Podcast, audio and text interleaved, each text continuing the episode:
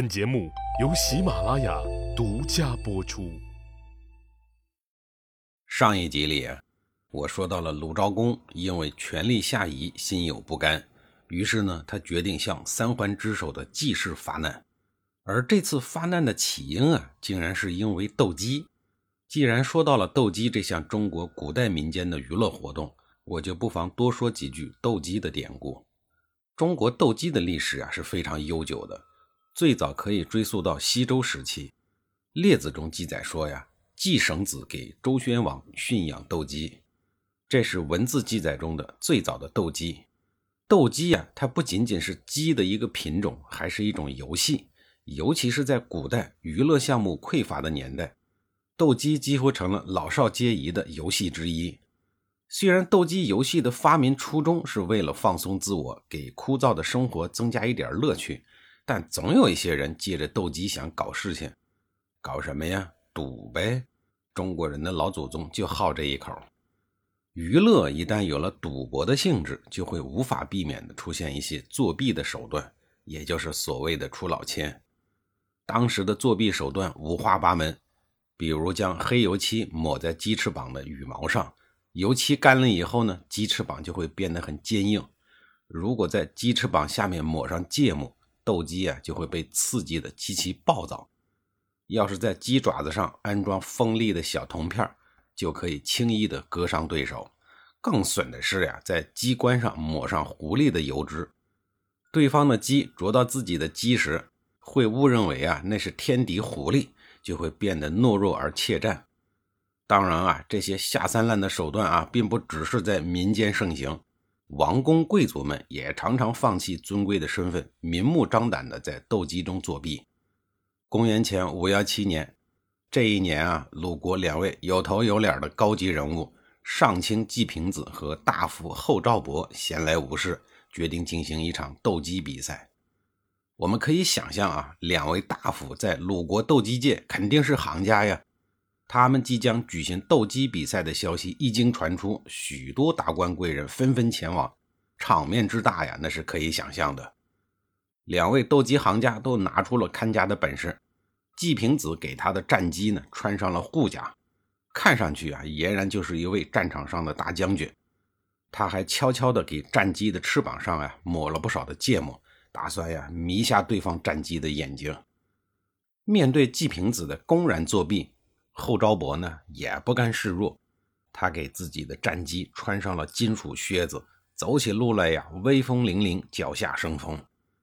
战斗啊开始了。虽然季平子的战机看上去像个大将军，但是禁不住后昭伯脚穿金属战靴的战机一通乱踢，结果季平子的战机一败涂地。本来呀这就是一场游戏，胜败荣辱呢不应该放在心上。又是由于两个人呀都没有遵守游戏规则，所以呢，即使输了也没什么。但是上清纪文子的老脸呀挂不住了，他开始指责后昭伯。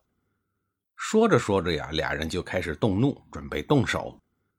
但这二位呢又都是有身份的人，互相直接动手吧，确实有辱斯文。于是啊，就叫来了各自的家丁门客，开始打群架。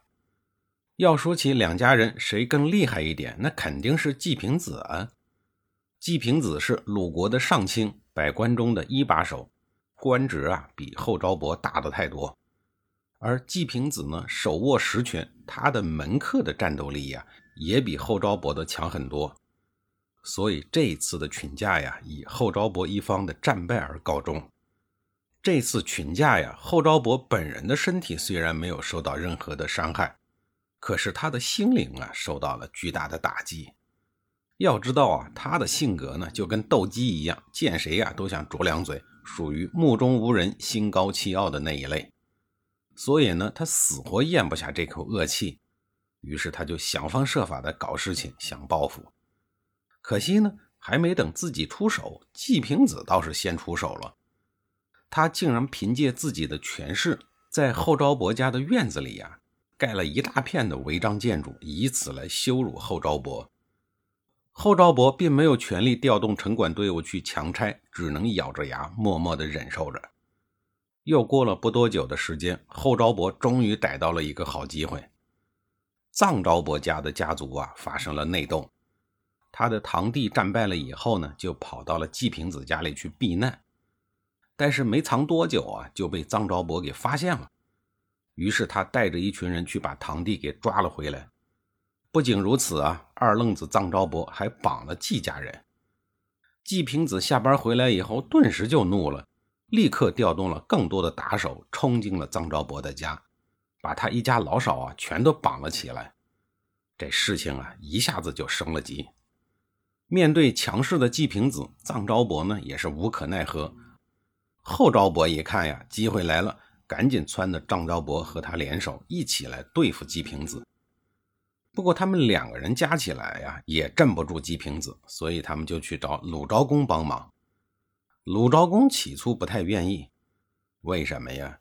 因为季平子的权势很大，自己这个国君也不敢和他硬怼。一旦惹怒了季平子，那么自己的国君位置就坐不稳了。一看鲁昭公不愿意，后昭伯就着急了，自个儿等着出口恶气呢。没有鲁昭公的帮忙，自己和臧昭伯联手啊，也奈何不了季平子。于是他下定决心啊，要把鲁昭公给拖下水。他隔三差五的就拉着臧昭伯去找鲁昭公，说只要解决了季平子，我和臧昭伯两大家族啊就极力的拥戴你，您的国君位置呀就能坐得更稳。鲁昭公经常受季平子的欺压，日子过得很不顺畅，倒是也想把季平子除掉，奈何自己能力有限，又不敢轻举妄动。如今啊，后昭伯一直在怂恿自己，鲁昭公动心了，不顾大夫子家姬的劝说，决定放手一搏。随后呢，鲁昭公不宣而战，带着王室的禁军呀，直接冲进了季平子的家里。鲁昭公不分缘由的带着军队突然闯进家里呀，季平子呢一时措手不及，也想不出应对的措施。这季平子也是够倒霉的啊！谁让他赶上了这么一个不按常理出牌的国君呢？季平子在家丁的护卫下，远远地看着鲁昭公。这个时候啊，他哭笑不得地解释说：“君上啊，您不能听信他们的一面之词，就将罪责全都扣在我的头上啊！今天呢，我也不解释了，我请求搬到仪上去，事后啊，再跟您说明其中的误会。”鲁昭公摇摇头，表示不同意。季平子又接着说：“我情愿被关到 B 邑，这总可以吧？？”B 邑啊，是一个更小的地方。”没想到啊，鲁昭公也不同意。季平子又接着让步说：“要不这样，您给我几套马车，我带着一家老小出国流亡，这回总该可以了吧？”没想到啊，这一位不按常理出牌的鲁昭公还是不同意。看到这儿啊，真是把在场的人给急坏了。其中啊，子家姬就劝进鲁昭公说：“您赶快答应他吧，这已经是最好的结果了。您不是不知道季平子在鲁国的实力，他们的支持者众多，万一大家联合起来对付您，那就不好收场喽。”要说这个鲁昭公真是一个另类人物啊！下面的人把话都说得这么明白了，他还是无动于衷，还是不放过季平子。在场的后昭伯呢，也是在一旁继续的煽阴风、点鬼火。他叫嚣着说：“呀，今天一定要置季平子于死地。”鲁昭公见好不收，把事情做得这么决绝，这就有麻烦了。至于有什么麻烦呢？在下一集里，我再给您详细的讲述。